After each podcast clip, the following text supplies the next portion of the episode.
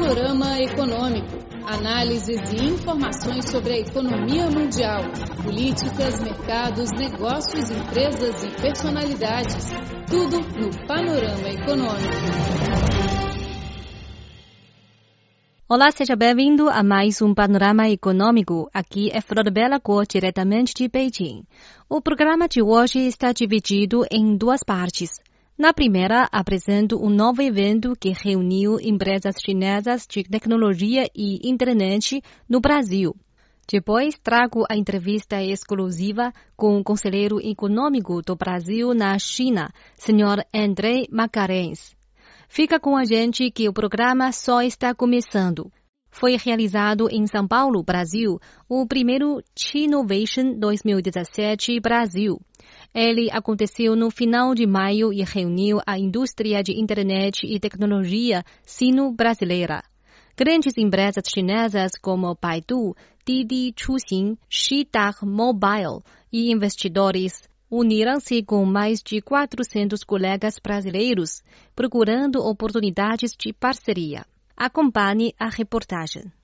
Quais são os aplicativos nos celulares dos brasileiros? Segundo pesquisa da BeijingApp.com, dos 50 aplicativos mais usados em Android, seis são elaborados por empresas chinesas.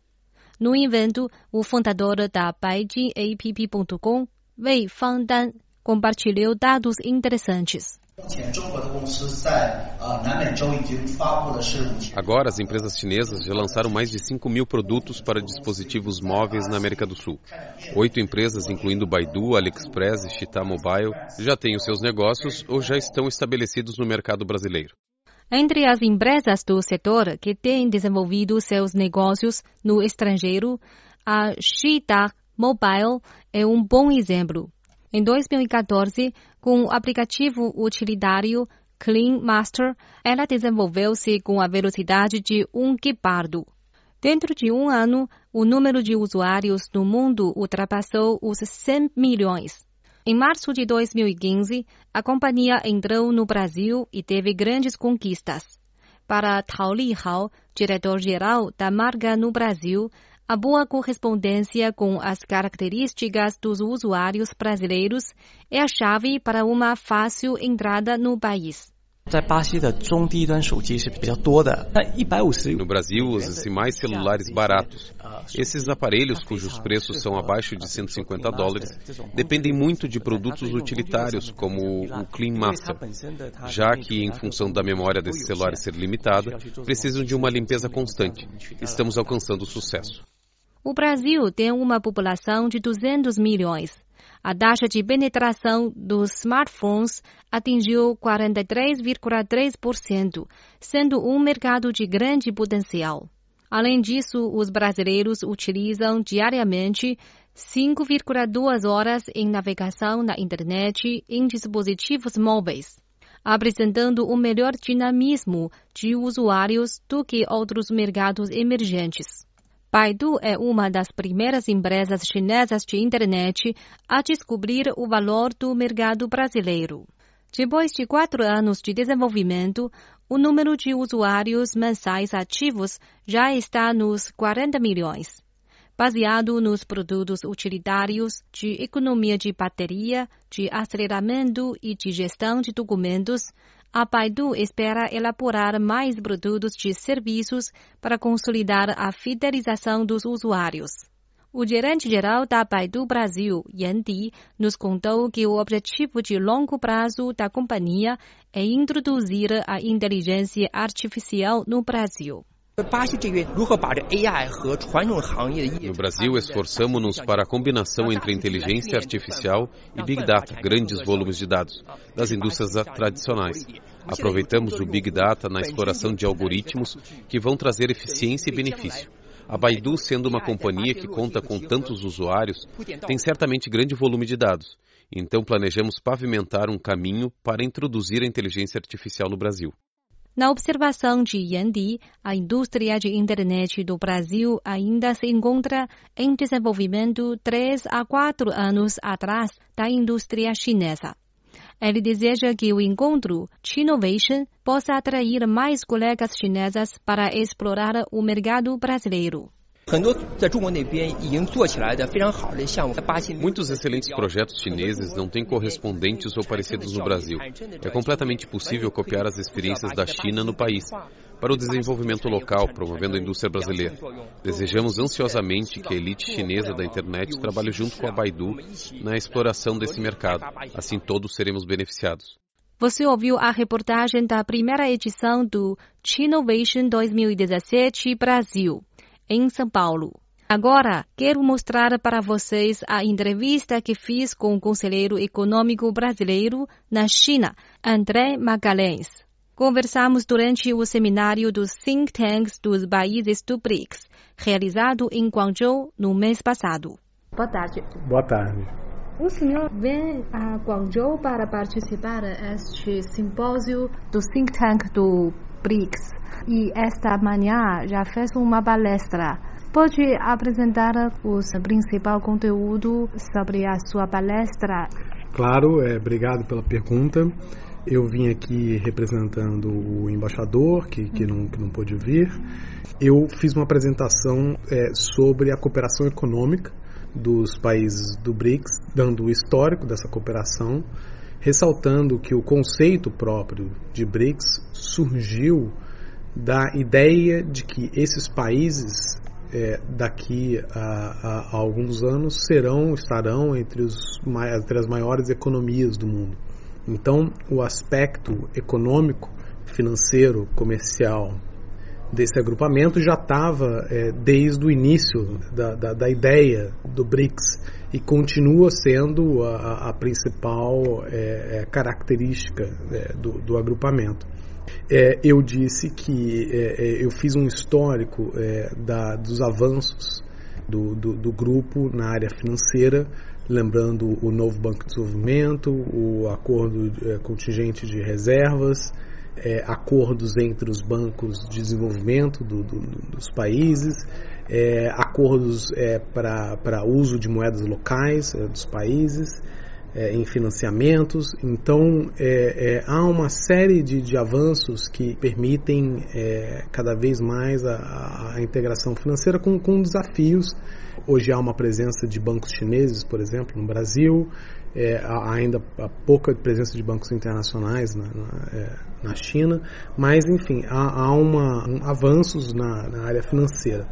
Falei também da, da, do crescimento exponencial do comércio é, entre esses países, os países do BRICS. Eu, eu citei um, um, um, dado de que para o Brasil o comércio, é, exportações mais importações, total do comércio do Brasil com o resto dos países do BRICS era em 2000 é, 4% do, do total de, desse comércio em 2000. Em 2016 ele representou 25% do total do comércio do, do Brasil com o resto é, total do mundo. Os BRICS, países do BRICS, representaram 25% desse total.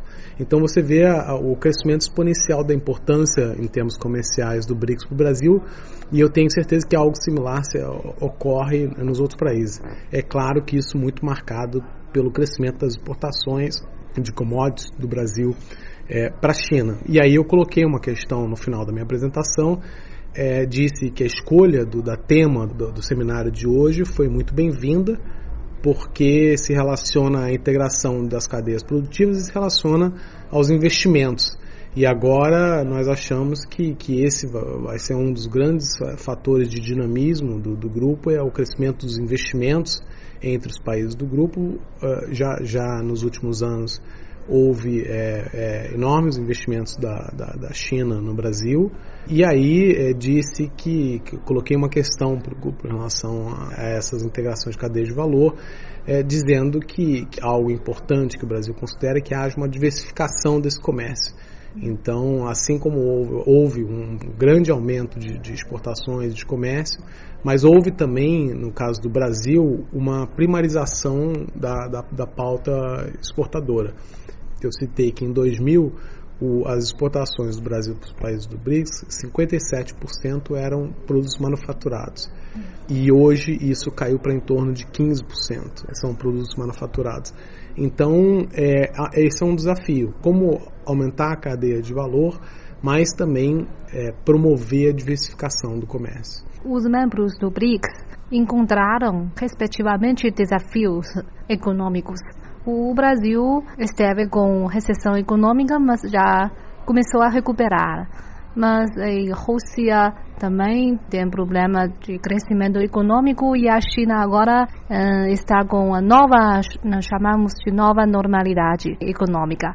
Então, o senhor vê com otimismo a perspectiva do BRICS Ótimo, obrigado. A pergunta, isso foi um assunto que eu também é, abordei na, na, minha, na minha apresentação. Eu, no final, é, tratei justamente das perspectivas econômicas é, do Brasil.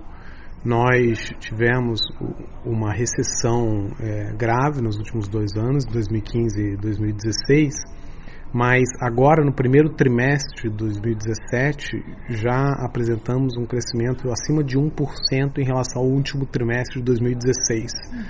É, a expectativa é que ao longo do ano esse crescimento continue e a gente feche o, o ano é, de 2017 com crescimento é, é, começando uma recuperação desses últimos dois anos de recessão. Diz também que historicamente depois de episódios de recessão, a retomada do crescimento dos países tende a ser rápida. Então, é, eu espero e tenho a expectativa de que esse crescimento cresça ainda mais em, em, em 2018 e mais em 2019. Então, é, é, eu espero que essa trajetória de, de, retomada econômica seja agora mais acentuada. E comentei que, que as empresas chinesas estão tendo um uma, uma percepção é, boa para investir no Brasil, porque investiram muito agora e vão se beneficiar, eu tenho certeza, dos, no, nos próximos anos com esse, com, esse, com esse crescimento. O novo normal da China é algo esperado até em certa forma planejado. Né? Era impossível é, é, continuar é, é crescendo a taxas acima de, de, de 10% ao ano, como cresceu dos anos, durante os últimos 30 anos. Uhum. Então é algo esperado que a China passe a crescer é, menos. E não só isso, mas é esperado também que a China passe a ter um crescimento que seja também baseado em consumo, em serviços e menos em, em investimentos em infraestrutura e, e exportação de, de manufaturas. É, há desafios em, to, em cada país da, do, dos BRICS, é, há desafios. Então, no Brasil, eu acabei de dizer, a gente está tendo que conseguir é, recuperar esse, esse crescimento. É, na, na, China há uma questão de endividamento, há uma, uma discussão sobre é, crédito e endividamento das empresas. É, na Rússia, a, a, dependência da exportação de petróleo. Na África do Sul e na Índia há, há desafios também. Então, é, são países é, complexos e, e que tão, tão, certamente vão enfrentar cenários econômicos desafiadores mas é, a, a, a, cooperação entre eles tem, tem resultado bons, é, melhoras das perspectivas e, e, e pode colaborar para a superação desses desafios. Você tem mais expectativas para a cúpula em setembro inicialmente? Eu acompanho mais a área financeira da relação bilateral. Eu, tô na, né, eu trabalho no setor econômico da, da, da Embaixada do Brasil já há quatro anos aqui, na, aqui em Pequim e acompanhando principalmente o, a, a, relação financeira. Então eu, eu acho que na, na área é, financeira o, o, que se pode é, é, esperar é convergência sobre a importância de, do mundo retomar o crescimento, de, de se continuarem os investimentos é, em infraestrutura, de novos, talvez novas, novas é, ideias para serem implementadas pelo, pelo novo Banco de Desenvolvimento. Então eu, eu espero mais, é, mais ideias é, é, nesse, nesse sentido é, na minha área, mas eu sei que hoje o, o, o agrupamento dos BRICS está tá, tá muito além dessa, só dessa minha área, que como eu disse, estava na origem do, do, do, BRICS, mas hoje se expandiu e acho, enfim, uma série de, de temas vão ser discutidos. Você ouviu a entrevista com André Magalhães conselheiro econômico brasileiro na China. O panorama econômico de hoje fica por aqui. Eu sou Flor de Belago e agradeço a sua sintonia. Até a próxima semana. Tchau.